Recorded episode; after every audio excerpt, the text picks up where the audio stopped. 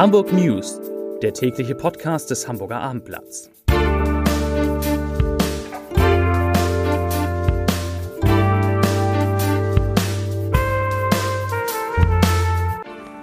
Herzlich willkommen. Mein Name ist Lars Heider und heute geht es um die neue Corona-Eindämmungsverordnung für Hamburg. Weitere Themen Mehrere Hamburger Politiker verhandeln zusammen mit Olaf Scholz über die Ampelkoalition in Berlin. Der Tourismus erholt sich deutlich von den Folgen von Corona und in Wellingsbüttel gibt es Ärger. Dazu gleich mehr. Zunächst aber wie immer die Top 3, die drei meistgelesenen Themen und Texte auf abendblatt.de. Auf Platz 3 weiter orkanartige Böen möglich. Warnung vor neuer Sturmflut in Hamburg. Auf Platz 2 Corona-Inzidenz steigt in Hamburg ungebremst und auf Platz 1 Straße fünf Jahre gesperrt. Einzelhändler planen Widerstand. Das waren die Top 3 auf Ihrer Lieblingsseite auf www.abendblatt.de.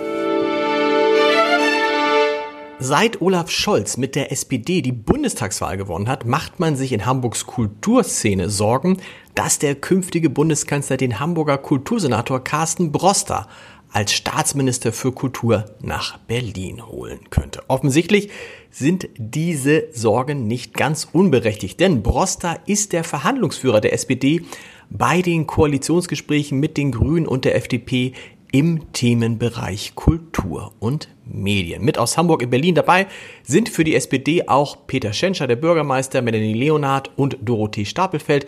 Für die Grünen verhandeln unter anderem Till Steffen und die zweite Bürgermeisterin Katharina Fegebank.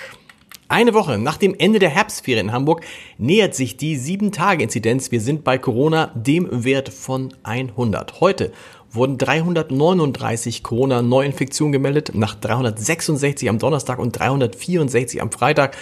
Das sind sehr, sehr hohe Zahlen und die Inzidenz steigt auf 94,3 Fälle je 100.000 Einwohner, wird also wahrscheinlich am Wochenende wieder dreistellig werden. Der Senat hat trotzdem heute eine neue Corona-Eindämmungsverordnung veröffentlicht und sie sieht unter anderem eine Ausweitung des sogenannten 2G-Modells auf den Handel und körpernahe Dienstleistungen vor.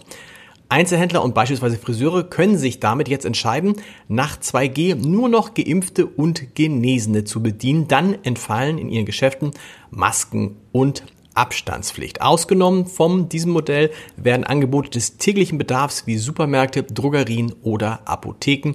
Dort sollen auch ungeimpfte weiter ungeschränkt einkaufen können. Die neue Verordnung tritt am Sonnabend in Kraft und soll zunächst für vier Wochen gelten. Handel und Friseure haben sich zunächst übrigens skeptisch zu der Umsetzung des 2G-Modells in ihren Branchen geäußert. Es ist jetzt erst einmal ein großes Abwarten, das sagte die Hamburger Geschäftsführerin des Handelsverbandes Nord, Brigitte Nolte. Insgesamt ist es so, dass Hamburg ja als erstes Bundesland das 2D-Modell für sogenannte Publikumseinrichtungen eingeführt hat, also schon für Bars, Restaurants, Kinos etc.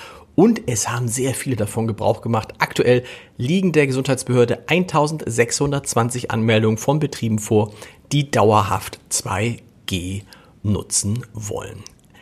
Der Tourismus in Hamburg, der erholt sich langsam von der Corona-bedingten Zwangspause. Wir erinnern uns, vom 2. November 2020 bis zum 1. Juni diesen Jahres durften überhaupt keine Touristen in Hamburg beherbergt werden. Nun, im August, zählte die Stadt rund 1,35 Millionen Übernachtungen und liegt nur noch wenig unter den 1,56 Millionen Übernachtungen, die in 2019 vor der Corona-Krise erreicht wurden. Für Wirtschaftssenator Michael Westhagemann steht fest, ich zitiere, diese Zahlen machen Mut. Es ist beeindruckend, wie sich unsere Tourismusbranche den Herausforderungen stellt und innerhalb kürzester Zeit wieder ein so hohes Niveau an Gästezahlen erreicht hat. Zitat Ende. Insgesamt gab es in den ersten acht Monaten des Jahres 3,6 Millionen Übernachtungen in Hamburg.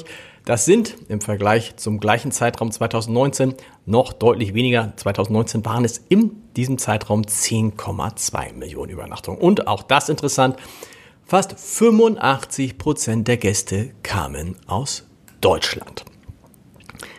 In Wellingsbüttel und Kleinborstel organisiert sich der Widerstand gegen die Baustellenplanung des Hamburger Senats. Fünf Jahre Vollsperrung im Alzertal, nein danke, so heißt eine neue Bürgerinitiative, die die Härten der im Frühjahr 2022 beginnenden Straßenbauarbeiten in, im Wellingsbüttler Weg und auf der Wellingsbüttler Landstraße lindern will.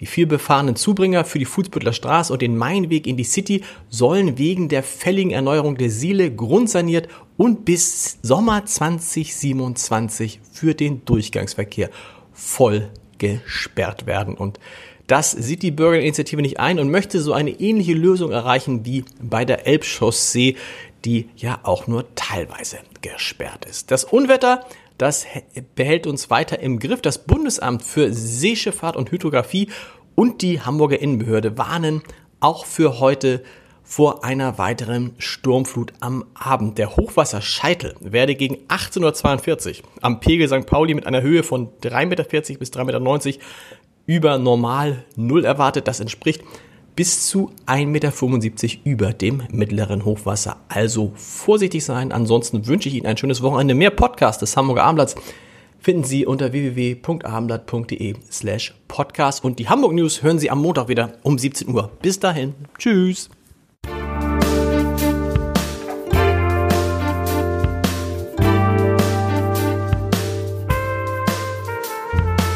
Weitere Podcasts vom Hamburger Abendblatt finden Sie auf abendblatt.de slash podcast.